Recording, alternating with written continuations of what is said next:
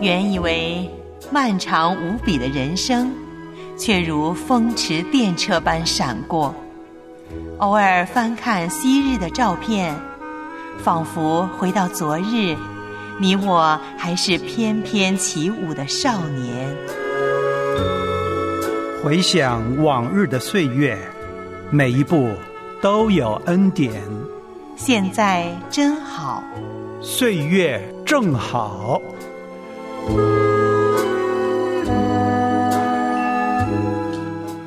岁月正好，事事关心。我是张凡。我是李诺。那今天呢，在周一的节目当中，我们跟大家一起分享一个话题，叫体贴肉体。啊，体贴肉体呢，不单单是老年朋友，嗯嗯，每一个人都是的。但是我们今天重点会来探讨老年朋友体贴肉体这件事情。嗯，因为我们常常会说，哎，你退休了，你老了，你有了大把的时间，可以去锻炼锻炼身体，嗯可以去好好的读经。嗯但是我们真的这样去做了吗？嗯，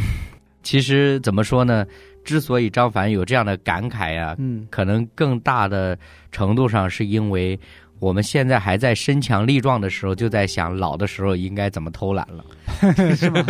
呃，可能是我们现在觉得，哎呀，我要逃离这个忙碌的、被嗯事物缠身的这样一种状态。。对对对啊、对，就是在那样的状态下，我就可以随心所欲，我可以嗯做自己想做的事情，没错但。是，呃，没有所说的去操练身体健康、操练生命的进前，没有。嗯，嗯即便是那种想法，它也是在体贴肉体。啊哈，就是我想，我老了，我就可以不用现在上班了，我就啊可以做我想做的事情了，嗯嗯。也是体贴肉体的想法。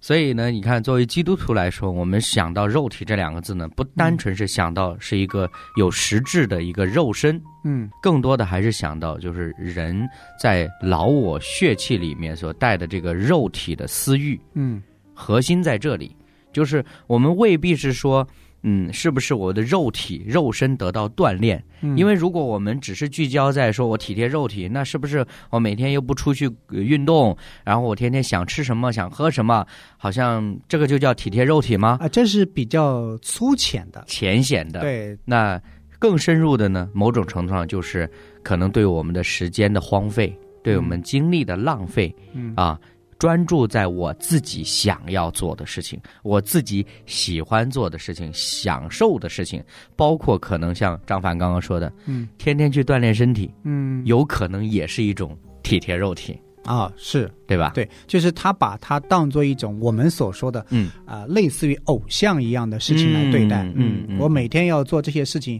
呃，打卡似的嘛。哎，就是很多人他要去公园打牌，嗯，呃，去公园呃遛鸟啊啊，这也是成为他的一种例行公事。我们这样说的时候，会不会有人他这样做，突然间心里不安呢？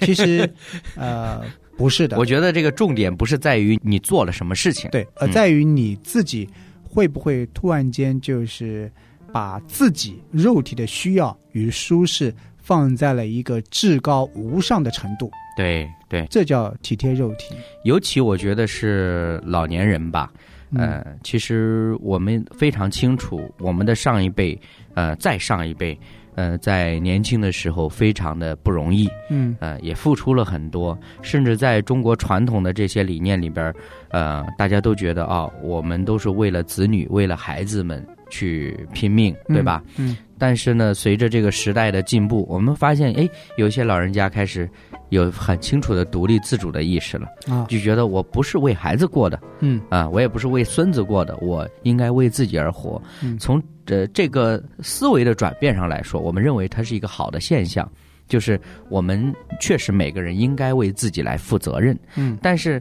有很多的时候容易产生一个问题，就是当我这个思维转换的时候呢，我就在想。哎呀，我原来年轻的时候没做这个，我原来年轻的时候放弃了那个，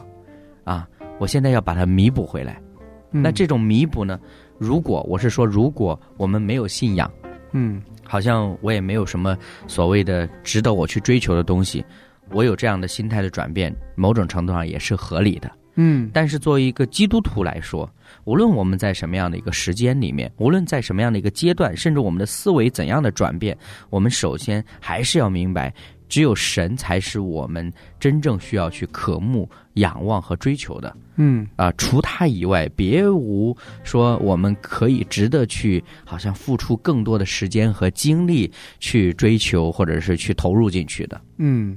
呃，我们其实一开始呢都有很多的比较好的建议，比方说你在还没有退休的时候，你就提前规划好你退休以后的生活，是，这在某种程度上我们觉得是很值得让人羡慕的，嗯，是，好事。嗯，但是呢，我后来发现，其实当我跟一些老年人去谈论读经灵修的时候，他是没有时间 的，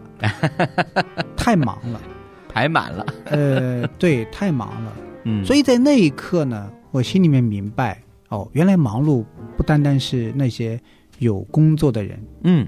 好像我们每一天早晨起来就赶着去上班，晚上回去之后还有很多的家务事要去操心的时候，哎呀，我没有时间去读经，我没有时间祷告，嗯，我用忙碌来作为借口。但是那个时候我们就在想，哎，会不会老年朋友就没有这个借口了？哦，不是 的，他们也有借口。对对对对对，呃，而且借口也是忙碌，另外一种忙碌，他把自己的生活排得满满的。呃，以前我们会说满满的这是一种好事，嗯嗯，充实嘛，但是跟我们是一样子的，嗯嗯，我们被各种日程表、行程表、呃事 物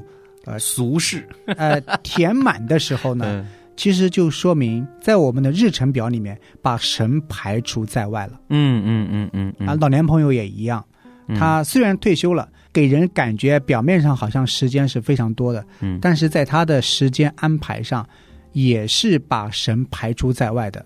或者是排的比较靠后吧，，我遇到一个老年朋友呢嗯他说他早晨起来都忙好之后，出去散步回来之后就开始看手机、嗯，刷视频，刷着刷着就做午饭了，没有时间读经， 呃，是这样子，真的是这样子，就是。我们也会有自己的工作娱乐，他也有自己要做的事情，这里面包含了娱乐。对，这个我是特别理解的，但是我刚刚突然想到另外一件事情，嗯就是有很多老人家不是帮自己的孩子带孩子，嗯对吧？尤其是基督徒的这个年长的这些这个长辈，嗯，常常会有一种说法，说，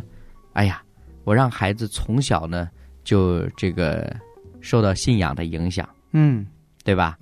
呃孙子、孙辈吗？对对对，嗯孙辈啊、因为可能自己的孩子管不了，对吧？嗯又忙，是不是？嗯似乎我看到一种断层的现象，就是很多的老人家呢，会把这个福音兴旺的寄托放在自己的孙辈身上。呃，我也见到，哎，嗯就是自己的儿子儿媳妇啊，我也管不了，对吧？就是嗯反正他们天天也忙，呃，反正他们不反对我信主就行了。但是呢，希望自己的孩子、自己的孙子、呃外孙，他们从小可以浸染在福音的氛围当中。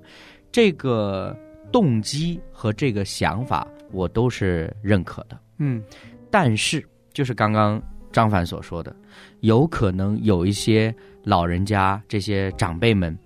他们花在带孙子的这个时间和精力上，要多过于与神相处的时间。嗯就好比说，一个带领敬拜的人，他每天花时间在练习唱歌的技巧，练习乐器怎么弹奏，却不花时间在神的话语上，没有与神相处的时间。嗯，那你想，他会以什么样的一个侧重的方向来带领敬拜呢？我觉得你这个观点会不会对老年朋友来说太高了，让他们难以企及？呃，当然我认可你说的观点，就是我们在敬拜或者说在侍奉的外围嗯去打转儿嗯啊，我们去这首歌怎么唱啊，嗯你唱什么调，我唱什么调，嗯嗯吉他跟键盘怎么配合，嗯，嗯，但是你后来发现，这些事情非基督徒他也可以做到，对，因为我们谈论的是技巧，是我们谈论的是声音，嗯，